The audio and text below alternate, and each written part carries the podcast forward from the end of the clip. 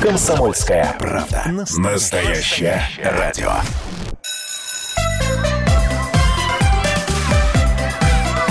Родительский вопрос. На радио «Комсомольская правда». И снова здравствуйте, добрый день, добрый вечер, доброе утро. Я Александр Милкус, ведущий этой программы. Мы вместе с Дарьей Завгородней, соведущий, приветствуем всех наших слушателей, которые подключились. А я напоминаю, что нас слушает вся страна. И я не случайно всех поздравляю э, говорил с добрым утром и добрый вечер, потому что у нас э, и э, Южно-Сахалинск слушает, и Калининград, разные часовые пояса нашей замечательной страны. Э, сегодня мы будем говорить про подростков. У нас в студии Ирина Гришина, психолог, руководитель направления профориентации и развития подростков образовательной компании Maximum Education. Ира, Привет. Здравствуйте. Здрасте. И Михаил Истомин, клинический психолог, тренер и наставник программ развития подростков. Ребята, ребята вместе с третьим соавтором, э, назовут его фамилию тоже обязательно сейчас, э, написали книжку «Поздравляем, у вас подросток». Э, вот первый вопрос. Ребят, а зачем нужно было писать такую книжку? Вот книжек про подростков у нас уже море, да, есть классическая книжка э, 80-х, 70-х годов прошлого века э, Игоря Кона психология ранней юности. Э, вот что нового вы донесли своей книгой э, и хотите донести своим родителям? Спасибо вам за вопрос. Третий наш соавтор Марина Калинина. Э, и идея написать эту книгу возникла у нас, потому что мы много лет работаем с подростками и их родителями в, по вопросам профориентации, по вопросам помощи подросткам в развитии самостоятельности, ответственности, взрослении. И э, здесь э, сильное влияние играет контекст, в котором мы живем, те изменения, которые происходят в обществе. Вот. И поэтому есть действительно те знания, которые будут актуальны много десятилетий, и те ученые-психологи, которые работали над ними раньше, это, безусловно, очень ценный труд, на который мы тоже опираемся. Вот. Но при этом есть э, реалии нашего времени, которые необходимо осмыслять, и о которых тоже необходимо писать. Вот. Ну и плюс мы все-таки пишем с позиции а, людей, которые работают с современными подростками, да, и понимаем те проблемы, которые возникают вот прямо сейчас у них. Ну, я, я... Ну, хорошо, а, а какие подожди, проблемы вот, возникают? Подожди, подожди, подожди, вот давай мы сейчас разберемся. Вот действительно, а, мы не случайно выбрали вот эту тему, не только потому, что вышла книжка у замечательных ребят, а, но и потому, что сейчас середина лета, а, много подростков на улице, не в смысле на улице бездельничают, а в смысле того, что трудно их э, куда-нибудь пристроить. Отдых в этом году сложно устроен э, из-за эпидемии коронавируса. Это с одной стороны. С другой стороны, вот интересная вещь. Мы мы время от времени тоже, вот как авторы книжек про подростков, мы тоже возвращаемся в нашей программе вот к этой теме э, взаимоотношения тинейджеры и родителей, взаимоотношения подростков с миром. А, и вот что показательно, в 19 веке проблемы подростков практически не было, да, а сейчас, э, вот э, если мы говорим про последние там десятилетия, эта проблема уже действительно и тема многих книжек, и дискуссий, и выступлений на разных конференциях, потому что, в принципе, я знаю, что есть исследования, которые говорят, что подростковый возраст сейчас уже начинается чуть ли не с 10-11 лет и заканчивается лет там в 18, а то и в 21. То есть этот вот период растянулся. А раньше в 19, в 19 веке просто об этом не думали, потому что в 16 надо было идти на работу, в 17 э, уже создавать собственную семью и думать, э, заботиться не только о себе, но и о тех, кто с тобой рядом. Ребят, вот вы действительно видите ли вы, что вот э, пубертатный период, подростковый период вот так вот растянулся чуть ли не на десятилетие? Вопрос. А, ну, явно видно смещение, действительно, потому что, а, ну, совершенно точно человеческое развитие, как бы конкретного человека, напрямую зависит от условий среды, в которых он живет. И если раньше, действительно, как вы правильно заметили, нужно было уже в 16 выходить на работу, то сейчас это не такая обязательная вещь. Но а, тут все все равно индивидуально, потому что м, я замечаю, например, по по себе, насколько я помню. Мне кажется, что в возрасте там 13-14 лет я был существенно взрослее, чем а, ребята сейчас 13-14 лет. То есть э, эм, все зависит от того, э, в какие условия попадают э, подростки сейчас и насколько им необходимо э, с точки зрения вот э, такого своего развития делать новые шаги, взрослеть. Вот.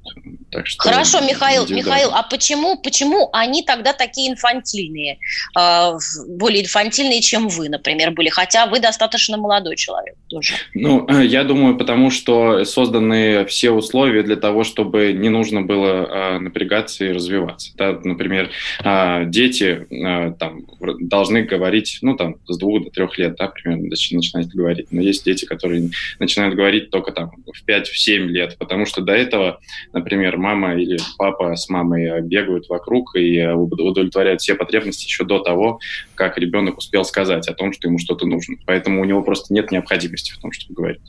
Вот, поэтому сейчас, если э, созданы такие условия, что детям, в общем-то, не нужно становиться самостоятельными, да, потому что за них все уже делается, то поэтому, э, поэтому зачем? А тогда в каком, э, зачем, почему появляется вот этот э, конфликт, и он все более более острый становится между родителями и подростками. Если дети инфантильны, если они просто вот принимают, э, ну, мягко говоря, ухаживание родителей, э, то в чем, в чем конфликт? А конфликт же действительно сейчас э, достаточно серьезный, да? А, смотрите, мне кажется, что давайте все-таки не будем принимать э, как э, такой э, важный тезис, да, что дети становятся более инфантильными. Я бы здесь поспорила, дети разные, подростки разные. Действительно, с одной стороны, среда может способствовать, способствовать тому, чтобы больше всего за них было решено, но с другой стороны, многие из этих детей начинают задаваться более рано, более серьезными вопросами. И среди наших учеников есть ребята, которые в 12-13 лет уже хотят решать там вопросы, связанные с экологией, с развитием общества, хотят создавать свой бизнес. И это тоже все есть. И это как да, раз не инфантильность, да. а ровно наоборот. Вот. А конфликты, которые возникают э, с родителями, чаще всего связаны с тем, что у подростков есть целый ряд изменений, которые происходят с ними в силу их взросления. И родители далеко не всегда готовы эти изменения принимать, поддерживать. Да? То есть им может быть проще, чтобы их дети оставались детьми. Вот. И принять вот этот вот период, когда ребенок начинает превращаться во взрослого, да, это же происходит все-таки довольно резко и не всегда гладко, а вообще почти никогда не происходит гладко, да, вот это вот трудно, и там и рождаются все эти темы для конфликта. А давайте вот спросим наших слушателей, у нас прямой эфир 8 800 200 ровно 9702, э, вы можете нам позвонить, спросить э, наших экспертов, наших участников программы, а может быть рассказать, как вы справляетесь с вашими э, тинейджерами, с вашими подростками, как вы выстраиваете с ними отношения, или у вас все хорошо, и самое на мой взгляд, интересный вопрос. Как вы относитесь к тому, что ребята э, хотят э, раньше начать работать, выходить на работу? Помогаете в этом? Или все-таки думаете, что лучше посидеть, книжки почитать, а на работу они успеют выйти тогда, когда школу закончат или там, институт? А, WhatsApp, Viber 8 967 200 ровно 9702. Можете писать нам сообщение в прямом эфире. Да, Даша. Да, я хотела спросить, э, существует мнение, что психологические проблемы детей и вообще вот этот подростковый кризис идентичности, он не обязательно э, происходит у всех детей, не обязательно это у всех бывает. Есть дети, которые гладко взрослеют, переходят из маленького во взрослого потихоньку, а, но если в семье есть какие-то проблемы, если у родителей, грубо говоря, есть психологические проблемы, то это опасность Или взаимоотношения между родителями да. вызывают проблемы. Да, да, вот что вы об этом думаете? Прокомментируйте, пожалуйста. Вот у меня вопрос к обоим гостям. То есть кризис пубертатного возраста как кризис семьи, правильно? Да, да, ну примерно так, да. Да, ну вообще подростковый конфликт, то есть э, подростковый кризис обусловлен изначально несоответствием внутренних ощущений социальной роли подростка и э, тем, как воспринимают эту роль остальные люди. То есть подросток начинает думать, что он уже взрослый, но все остальные окружающие его близкие или там не очень близкие люди привыкли к тому, что он вообще-то ребенок и э, не готовы принять его как взрослого прямо здесь сейчас. Ну, для них это переход слишком резкий, как говорила Ира вот э, несколько минут назад. Вот. А по поводу того, что вы правильно заметили, да, относительно а, конфликта между родителями, может быть, какие-то напряженные взаимоотношения или какие-то другие факторы, сейчас принято а, рассматривать а, всякие психологические проблемы с точки зрения трех э, сфер факторов – биологической, психологической и социальной. Ну, не, не у всех при, принято, но, э, например, я придерживаюсь такой модели. Вот. Поэтому напряженные взаимоотношения между родителями, алкоголизация одного из родителей, может быть, пережитые какие-то травмы психологические или физические, это все может служить как бы таким фактором отягощения протекания кризиса. Но действительно, если возвращаться к тому, что я сказал в начале, если родители там, и близкие люди готовы принять э, новую социальную роль подростка, то кризис может пройти практически незаметно. Ну, а что, что Ирина думает? Вот Я интересно. в целом согласна с тем, что сказал Михаил. Вот, и здесь, смотрите, родители выступают в качестве ролевой модели для своих детей. И в ситуации подросткового возраста подросток либо начинает копировать эту э, модель, либо наоборот говорит вот точно так, как они, я делать не буду. Вот. И родители могут в этом смысле, если они сами по себе находятся ну, в таком более-менее счастливом состоянии, если им хватает ресурса на себя, на заботу о ребенке, да, если они не выплескивают на него свои какие-то проблемы, конечно, ребенку будет проще преодолевать э, его вот эти возрастные задачи. И наоборот, если родители добавляют ему проблем, да, и, например, часто, что бывает, вешают на него проблемы, которые он в силу своего возраста просто еще не способен решить сам, да, то это может быть отягощающим фактором. Ну, мы продолжим вот. наш разговор. Я напоминаю, у нас вот буквально в нашей программе будут короткие перерывы на 11-12, э, вернее, на 1-2 минуты. А, я Александр Милкус, Дарья Завгородняя, наши гости Ирина Гришина и Михаил Истомин, психологи, специалисты по подростковому возрасту. Не переключайтесь. Родительский вопрос. На радио «Комсомольская правда». Ну что вы за люди такие? Как вам не стыдно?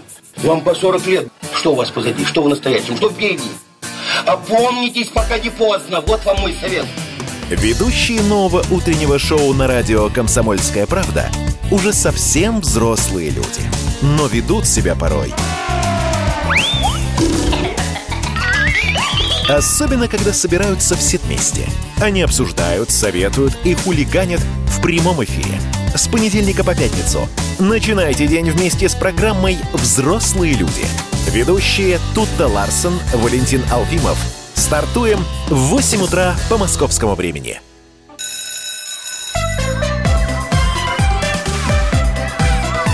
Родительский вопрос. На радио «Комсомольская правда».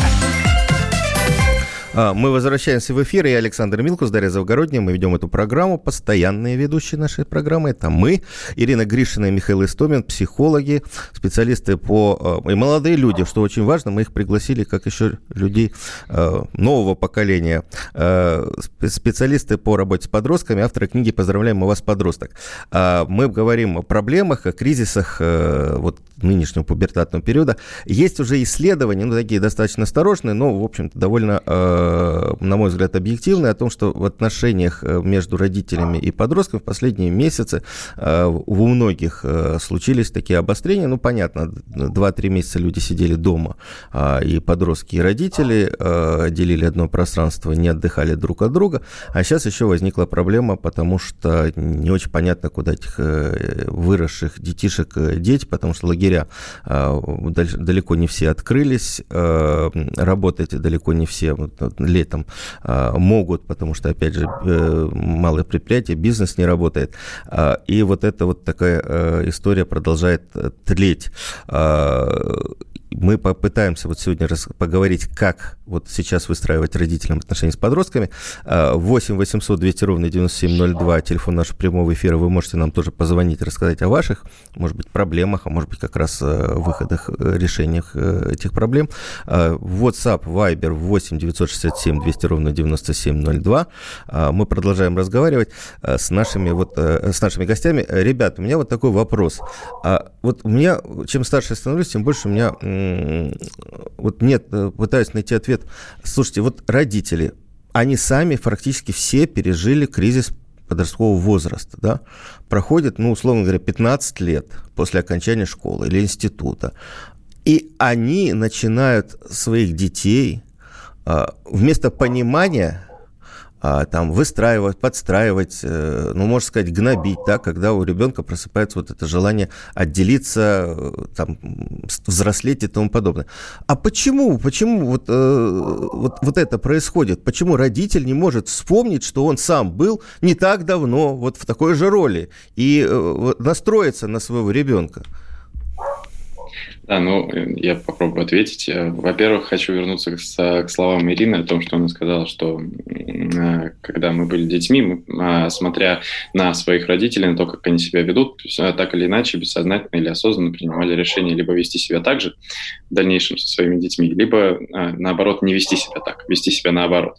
Вот. Но а, если мы приняли для себя это решение, это не значит, что оно подойдет, например, нашим детям, да, такая модель поведения. Поэтому может быть конфликт, во-первых. Да. Во-вторых, а, как вы правильно заметили, Александр, мы э, родители всегда, ну, когда-то были с детьми, да, и а, тоже а, совершали какие-то ошибки, может быть, то есть став взрослыми людьми, они а, ретроспективно думают о, о своих поступках как об ошибках, да, и поэтому хотят отгородить, а, обезопасить, да, своих детей от того, чтобы совершать такие же ошибки.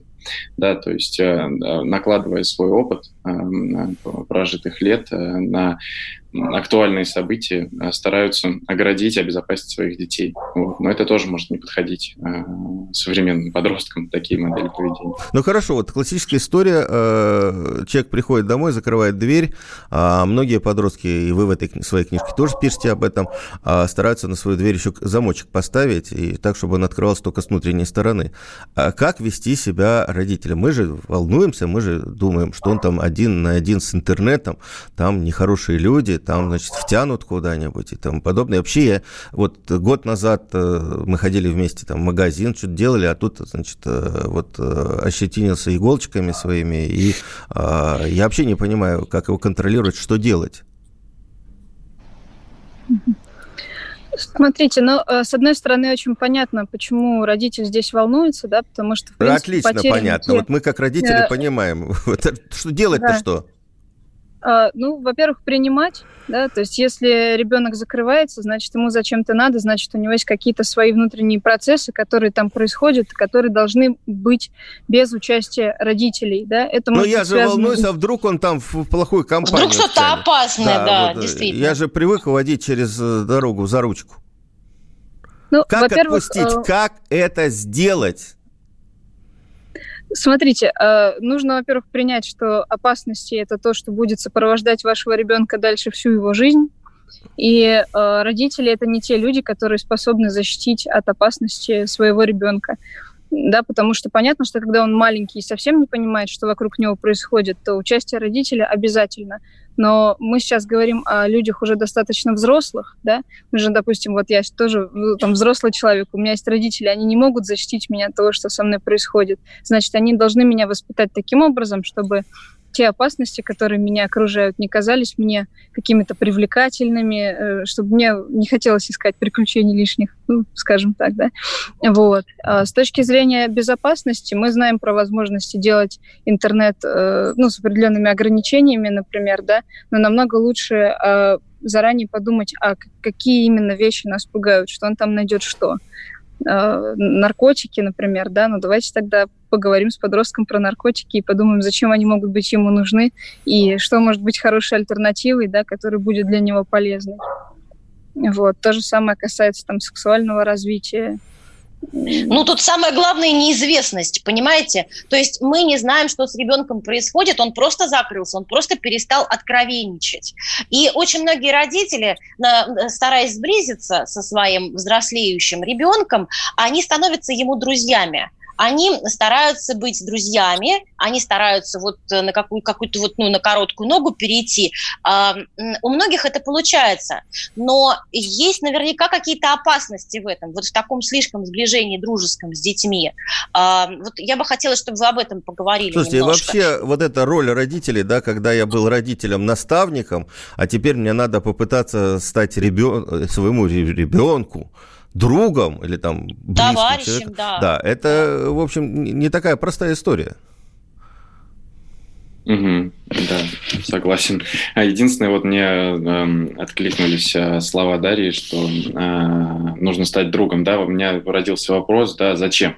А, становиться другом. Да? Если а, попытаться стать другом а, для того, чтобы незаметно при этом контролировать своего подростка, я боюсь, что ничего не получится, потому что это будет заметно.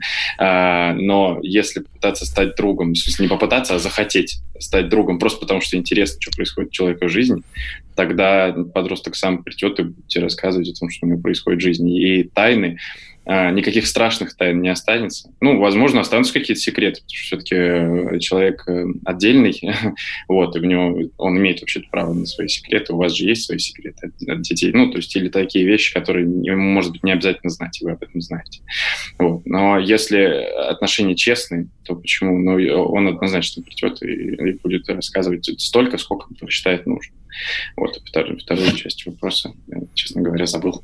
Давайте я дополню еще. Смотрите, мне кажется, что родителю не надо становиться другом для своего ребенка, потому что друг и родитель – это все-таки разные понятия, да, и дружба – это такое понятие, где э, два субъекта, они равны, да, а здесь мы все-таки говорим о том, что родительские функции с одной стороны и детские функции с другой стороны. Вот. Другое дело, что родитель должен понять, что если ребенок э, взрослеет, значит, нужно уважать его саму вот эту взрослеющую личность, да, что нужно давать больше свободы, больше возможностей, вот. Но это не значит, что теперь надо рассказывать ребенку со стороны родителей обо всем, что у них болит, да, ведь это как бы друзьям свойственно, например, да, или просить у него ту, тот же размер помощи, который они сами оказывают ему. Родители навсегда остаются для ребенка родителями. Да? Мы говорим здесь лишь про уважение и про изменение границ в отношениях. Слушайте, ну, тут, тут, ну, угу. Да, Даш, давай. Я а, ну, тут, тут, еще очень, тут еще очень важный момент, потому что иногда мама начинает рассказывать о своих взрослых проблемах э, дочери или там сыну, например. И сын как бы становится до некоторой степени родителем своему родителю. И это происходит именно в подростковом возрасте. Вот, э, вот Но как раз как это рассказывает для того, чтобы сблизиться да. со, со своим ребенком да, на новом да, этапе. что я тоже живой человек, говорит родитель. Но все-таки в этом, наверное, тоже какая-то есть опасность. Наверное, живым человеком нужно, а, так сказать, представляться, предъявляться ребенку своему, но не, не до там, не до, не до какой-то Ну, не знаю, я могу поспорить, потому что подростки как раз, они все замечают и все чувствуют. Ты можешь скрывать от своего подростка там, свои проблемы в жизни, во внутренней, в семейной, но ребенок все равно это понимает и видит. И, может быть, наоборот, откровенный разговор со стороны родителей, он и э, поможет э, и, и родителю в первую очередь э, прийти в себя. Потому что, как правило, кстати, мы об этом не говорим, но это надо, надо проговорить. Как правило, кризис подросткового возраста приходится на кризис среднего возраста у родителей. Э, ну, здесь, смотрите, все-таки я соглашусь с Дарьей, что дети не должны быть теми, кому родители сливают вот эти вот свои проблемы. Да? Э, у родителей есть, во-первых, свои родители, с кем они могут разговаривать. У них есть друзья, есть их какие-то более старшие наставники, есть возможность обратиться к психологу. Да? И э, точно не нужно выливать весь ворох проблем на своих подрастающих детей. Потому что э, когда э, дети становятся родителями для своих родителей, это самое плохое, что может быть, потому что тогда дети начинают жить не своей жизнью, они начинают жить жизнью своих родителей, пытаясь решить их проблемы. И это может длиться всю жизнь, это очень страшно. Вот, поэтому э, при этом можно делиться с подростками теми проблемами, которые э, лежат в их общем поле деятельности, да, то есть, допустим, совершенствование там пространства совместного вокруг, да, вот, или решение каких-то проблем, связанных там с выбором профессии вот, ребенка. Вот, вот, да? про профессию и про э, угу. путь в жизни мы продолжим. Я напоминаю, у нас э, в студии э, Ирина Гришина и Михаил Истомин, психологи. Мы с Дарьей Завгородней ведем эту программу. Родительский вопрос. На радио «Комсомольская правда». Радио «Комсомольская правда» — это настоящая музыка. Я хочу быть с тобой. Напои меня водой твоей любви.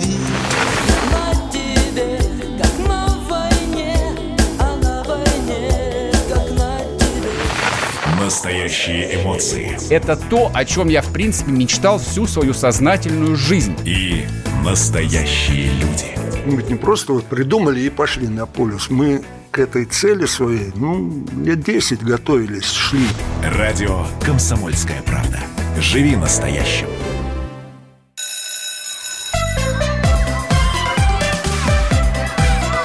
Родительский вопрос. На радио «Комсомольская правда». А, итак, снова в студии я, Александр Милкус, Дарья Завгородняя. Мы ведем эту программу. Сегодня наши гости Ирина Гришина, психолог, руководитель направления профориентации развития подростков образовательной компании Maximum Education, и Михаил Истомин, клинический психолог, тренер и наставник программы развития подростков, авторы недавно вышедшей книжки «Поздравляем у вас, подросток», и говорим мы, естественно, о, о тинейджерах. А, давайте вот поговорим э, вот, вот о какой теме. В какой-то момент э, семья всегда выезжала там на отдых летом в каникулах с детьми. В какой-то момент э, наступает обязательно такая история, когда мальчик или девочка повзрослевший говорит, я с вами на отдых не поеду, не хочу. И вот вы разрываетесь, вы, с одной стороны, привыкли куда-нибудь, я не знаю, ну, условно говоря, на Селигер ездить, да, а теперь у вас все это накрывается. А его и оставить боитесь дома человека одного, а, и, и взять его с собой через э, плечо ломать тоже, через колено э, ломать тоже не хочется. Что делать? Ну, смотрите, я не думаю, что стоит действительно оставлять подростка надолго одного, если родители собираются куда-то уезжать. Вот. А стоит рассмотреть с ним варианты, приемлемые для него, интересные для него, куда он мог бы поехать. Да? Э, мы сейчас говорим, наверное, не именно вот про э, данный период, когда все не работает, да, я имею в виду лагеря и разные там другие варианты. Вот. Но вообще с подростками это полезно обсуждать, и с определенного возраста их вполне можно отправлять в экспедиции, в походы, в лагеря, да, то есть вариантов много. Вот. А для родителей это как раз отличная возможность вспомнить свои отношения вдвоем, вот, и, ну, как-то попробовать построить для себя новый вид отдыха, который будет приятен им как паре. Или вдруг, ну, если для родителей совсем неприемлемый вариант, не ехать со своим э, ребенком. Ну, привыкли там, ну, вот ребенку 14 да. лет, там, последние да. 10 лет ездили вместе там куда-нибудь, и такой вот компания, или там, если несколько детей, весело все. Тут вот кто-то отрывается а, из э, семьи. Да, ну в таком случае можно обсудить э, с подростком, в каком случае ему было бы интересно поехать. Может быть, взять с собой какого-нибудь друга или какую-нибудь, ну, книжку нам не будем, как бы...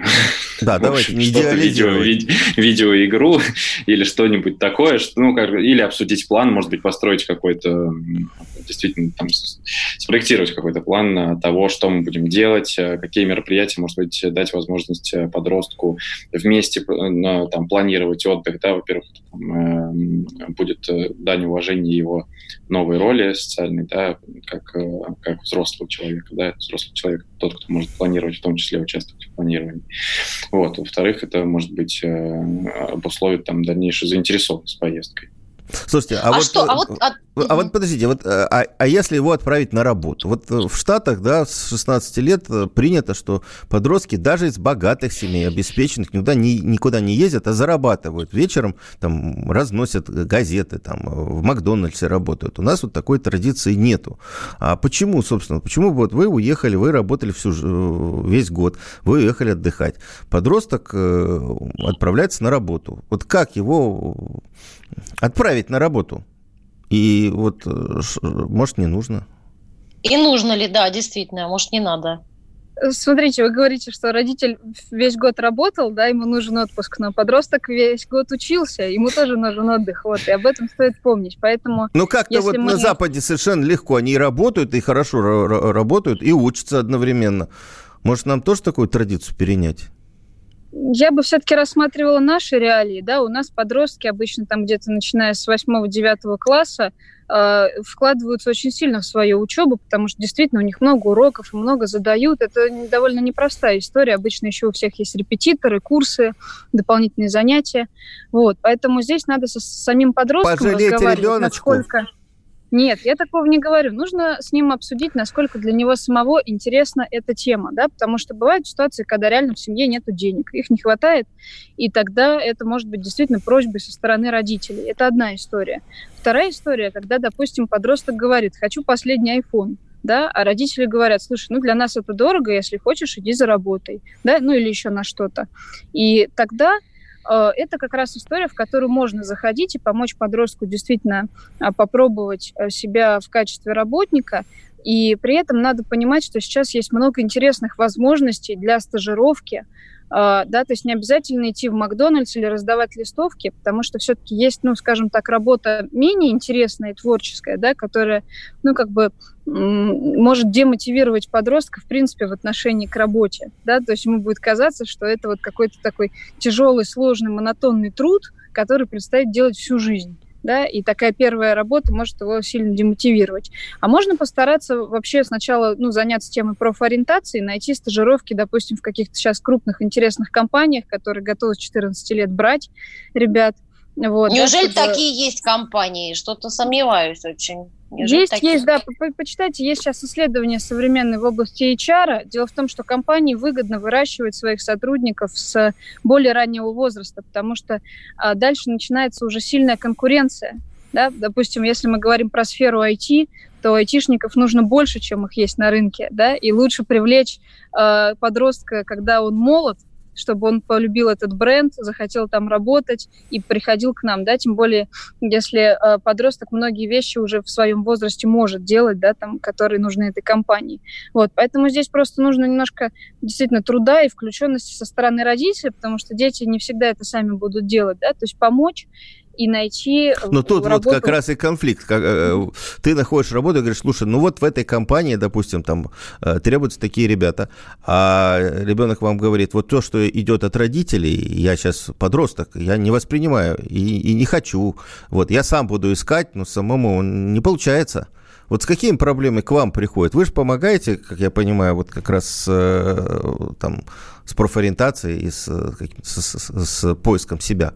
Да, ну, на, наверное, а, здесь э, действительно важно быть а, достаточно внимательным к своему подростку, потому что, например, вот то, что вы говорите, Александр, я, а, я подросток, я не, не буду воспринимать то, что идет от родителей. Это не связано напрямую с тем, что он подросток и не хочет воспринимать то, что идет от родителей. Скорее всего, ну, то есть, может быть, отчасти, но, скорее всего, в данном случае это связано с тем, что, может быть, родитель пред, предложил что-то, что неинтересно подростку, и, ну, в общем, это как-то действительно кажется навязанным, да чего ты мне не предлагаешь тут свою эту самую, мне это интересно. Если родитель, э, у него есть возможность там иногда действительно разговаривать со своим ребенком, наблюдать за тем, что ему нравится, интересно, то э, можно попробовать дать ему ресурс э, для, э, для реализации. Что такое интереса. ресурс в данном случае? Деньги? В данном случае, ну, либо деньги, либо помочь найти какие-то курсы, либо купить что-то необходимое, там, условно, может быть... Оборудование. Оборудование, да, или что-то такое. Вот. То есть родитель от себя при этом и дистанцировался, то есть дал возможность э, подростку действовать самостоятельно, но при этом и занял такую поддерживающую позицию, да, то есть э, додал то, что ребенок сейчас не может. Ну, смотрите... У нас, смотри, у нас э, есть звонок, Андрей из Кирова а? нам дозвонился, да. Слушаем. Здравствуйте. Да, здравствуйте, сама, да, Андрей. Да. Вот, говорят, что ребенка должны не Нет, ничего не подобного. 14-16 лет мы всегда либо у матери, либо у отца на предприятии подсобниками всегда работали, зарабатывали себе на велосипед, на мотоцикл, на там, ну, на что-нибудь такое вещи. Так. Клево. Ну, мы а поняли. Так, Знаете, а, далеко а не всегда говорите, сейчас предприятия, там, на которых не, работают не мамы, папы, э, работают и, и готовы подростков принимать. Вот что вся проблема-то но как-то надо договариваться. Либо, ну, в колхоз идите, вон, можно ягоды собирать, там масса, нет, вокруг, это у вас в Москве там сложнее, а э, вот, например, вокруг Кирова, э, вот я в деревне живу, масса этих занятий. Спасибо большое. Значит, вот, э, вот еще выход. Поехать в деревню собирать э, урожай. Кстати, хорошая идея. Ну вот я хочу о чем сказать, что иногда, вернее, не иногда, а зачастую, поскольку сейчас появилось очень много новых профессий, а, у родителей с подростками бывают конфликты а, о том, что ну, ты хочешь быть каким-то блогером дурацким. Что такое этот блогер? Это непонятно вообще, какая профессия, это не профессия, хотя блогеры там топовые зарабатывают большие деньги, или еще что-нибудь, сфера IT тоже родителям не всегда понятно, не все ее, так сказать, а, аспекты, потому что она очень обширная наверное. Вот э, что делать, если ребенок выбрал, выбирает профессию, которая вам совершенно не нравится? Вот это ведь очень, кстати, важный момент. И как себя вести, и как на него влиять. Да, у нас все поколения юристов, понимаешь, да. а он хочет быть биологом. Или там да, энтомологом. Или он артистом хочет быть, или, актером. Да, песни петь. Что да. делать-то? Что? Отличный, отличный комментарий, да. Я первое слово скажу, потом и сам. Мне да, нравится то, что задается такой вопрос. Это значит, что есть э, критика к, к такому, э, в общем, конфликту. Но в первую очередь, мне кажется, не нужно обесценивать да, то, что ребенок говорит, что он хочет стать блогером. То есть не нужно говорить, что это такое вообще за профессия, такой профессии нет. Нужно разобраться, наверное, с тем, в чем суть профессии блогера. Да? А суть, например, ну, в том, что она похожа более-менее на журналистику. Да? То есть это что-то, что Э, ну, человек занимается обзором чего-то, доставлением, э, представлением какой-то информации о чем-то, да, а, значит, э, человеку, значит, подростку нравится там, исследовательская деятельность или, может быть, сфера средств массовой информации, можно попробовать закинуть удочку в эту сторону. А, а Инна что скажет? Да, Ирина, давайте я вам расскажу маленькую историю. Приводит к нам да. мальчика, мама в ужасе говорит, он решил быть киберспортсменом. Он теперь по ночам О. Э, играет в компьютерные игры и говорит, что скоро будет зарабатывать больше, чем мы все. Так, давайте, вот. а чем кончится и... эта история? Мы узнаем через минуту, потому что у нас перерыв. Я на... okay. ну, сохраним интригу на две минуты. Ирина Гришина, Михаил Истомин, психологи. Мы с Дарьей Завгородней ведем эту программу 8 800 200 ровно 9702. Не переключайтесь, буквально минута на рекламу, там, новости и всякое остальное. Родительский вопрос. На радио «Комсомольская правда». «Комсомольская правда». Настоящее радио. Без шанса, без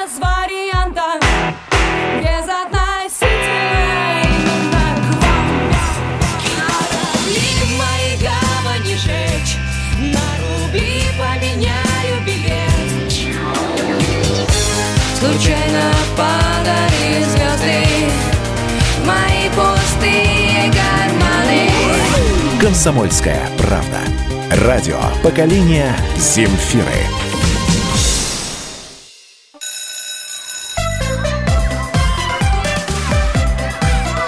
Родительский вопрос. На радио Комсомольская правда. Мы снова в студии. Я Александр Милкус, Дарья Завгородняя. Сегодня у нас наши гости, психологи, специалисты по работе с подростками Михаил Истомин и Ирина Гришина. Ирина э, перед перерывом начала рассказывать э, историю про мальчика, который хочет стать киберспортсменом, а мама... Вот тут мы, мы, тут мы и прервали эфир. Так, и что произошло дальше?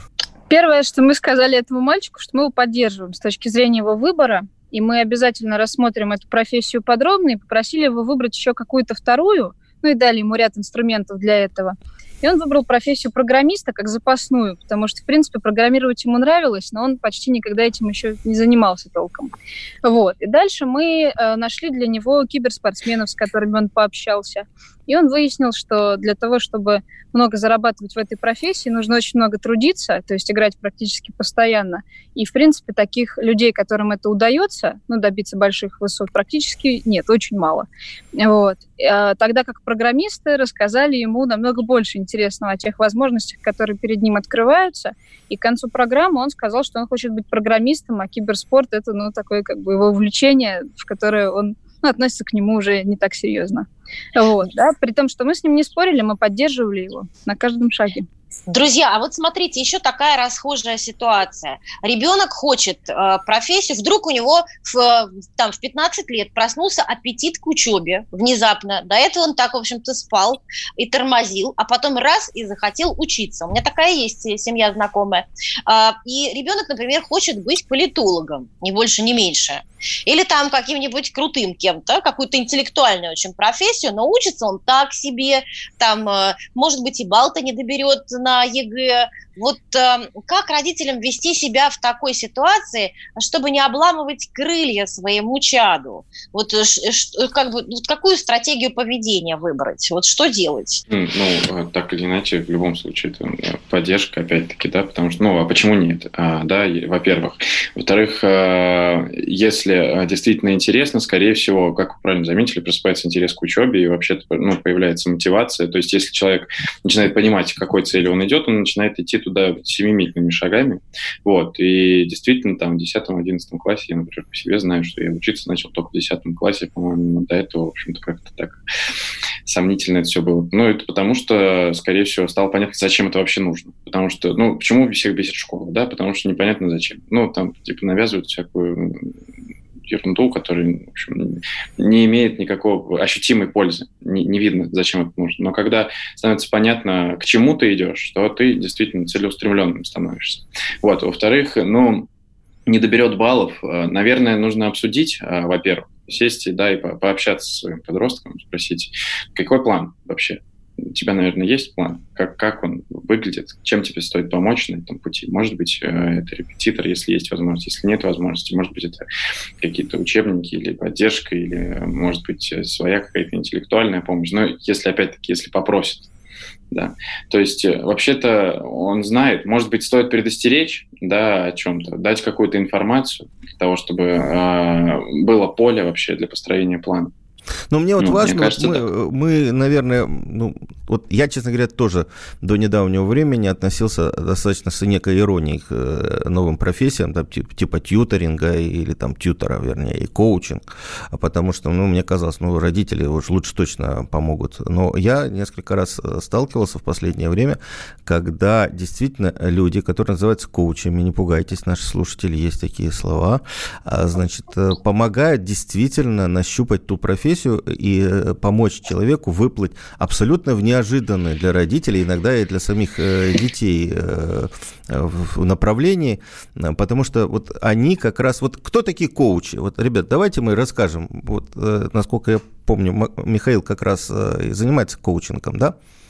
Да, сертифицированный коуч, э, трансформационный. Вот. вот давайте а, без ну, изначально... слово, слово трансформационный да, не надо. Да, да, не будем грузить. Действительно, э, коуч изначально, да, от английского слова тренер, на самом деле, просто. Да, и суть профессии, суть э, подхода заключается в том, что это поддерживающая фигура, которая находится рядом и которая, может быть, изначально, иногда отражает как зеркало какие-то проявления своего клиента. Да, то есть клиент приходит с какой-то проблемой, и э, идея э, коуча, коучинга как подхода в том, что вообще-то у него э, изначально есть решение этой проблемы, просто он его пока не нашел. Вот. И также, если перекладывать суть этого подхода на подростковый, может быть, вза взаимоотношения там, подростков и родителей, подростков и других людей, подростки вообще знают, что им нужно, но просто они пока не смогли этого найти. Как та и... собака знает, но сказать не может. Вроде того, но, но тут а, она еще и пока не то, что проблема не в том, что сказать не может, а еще пока понять не может. Вот. И э, если ну, удастся, удастся точно выяснить это путем разговора, э, да, вопрос э, в том, сколько там времени потребуется на это все, да, и э, как построить этот разговор. Он точно должен идти инициативой от самого подростка. Ну, тоже вопрос, как его, как его э, сподвигнуть на это, как его простимулировать, чтобы он с тобой разговаривал на эти темы тоже. Смотрите, когда речь встает о том, что пришло время выбрать конкретную профессию, да, или тем более, если профессия выбрана и нужно подготовиться, то имеет смысл садиться вместе с подростком и расписывать, во-первых, какие у него есть шансы поступить на то или иное направление, да, потому что... А он говорит, я ничего виды... не хочу. Он говорит, я вообще ничего не хочу. Я хочу гулять с друзьями. Но это разные ситуации. Давайте есть. просто, да, давайте мы за, как можем ответить на ситуацию, когда подросток уже определился, вы задали вопрос, что делать, если он говорит, что мне нужно какое-то направление конкретное, да, и тогда что нужно сделать? Понять, какие баллы ЕГЭ нужны для этого направления, да, оценить, какой уровень у ребенка сейчас, понять, какова пропасть, да, и дальше мы э, смотрим на наши возможности, потому что здесь понадобятся деньги, скорее всего да, то есть либо на курсы, либо на индивидуальных каких-то репетиторов. Э, это с одной стороны для того, чтобы дать предметную подготовку. Дальше, для того, чтобы э, у подростка были структурированы все его дела, потому что дел станет явно больше. Ему нужен поддерживающий человек рядом. Это может быть наставник, сьютер, коучинг. Тот, кто с одной стороны, мотивирует, вдохновляет на то, чтобы подросток хотел каждый день заниматься, помогает ему разбираться в его планах и проверять, насколько его действия подталкивают его к той цели, которую он поставил. Но это точно инвестиция родителей. Если же подросток говорит, что он вообще не хочет заниматься этой темой, да, то нужно четко обозначить ему условия, в которых дальше ему предстоит жить. Например, ты заканчиваешь 11 класс, если ты никуда не поступаешь, ты идешь работать. Мы больше не будем тебя содержать. Вот. Это то, что ребенок должен понимать. Или наоборот, если, допустим, родители готовы финансово дальше оплачивать его учебу, про это тоже можно сказать, да, но, например, мы готовы платить, но не больше алкоголь там сколько тысяч в год. А все остальное, если тебе нужно, это твоя задача. То есть перед подростком должны появиться условия его дальнейшей жизни чтобы он от них отталкивался. Все, Вот. спасибо большое. Мы, э, мы еще будем возвращаться к этой теме. Я напоминаю, у нас в эфире были Ирина Гришина и Михаил Истомин, клинические психологи, авторы книжки «Подраз- «Поздравляем, у вас подросток». Я Александр Милкус, Дарья Завгородняя. А программу вы можете послушать еще и на сайте «Комсомольской правды». Родительский вопрос. На радио «Комсомольская правда». Видишь, там на горе возвышается крест. Я раньше и не думал, что у нас на двоих с тобой одно лишь дыхание. Делон говорит по-французски. «Комсомольская правда». Радио поколения Наутилуса Помпилиуса.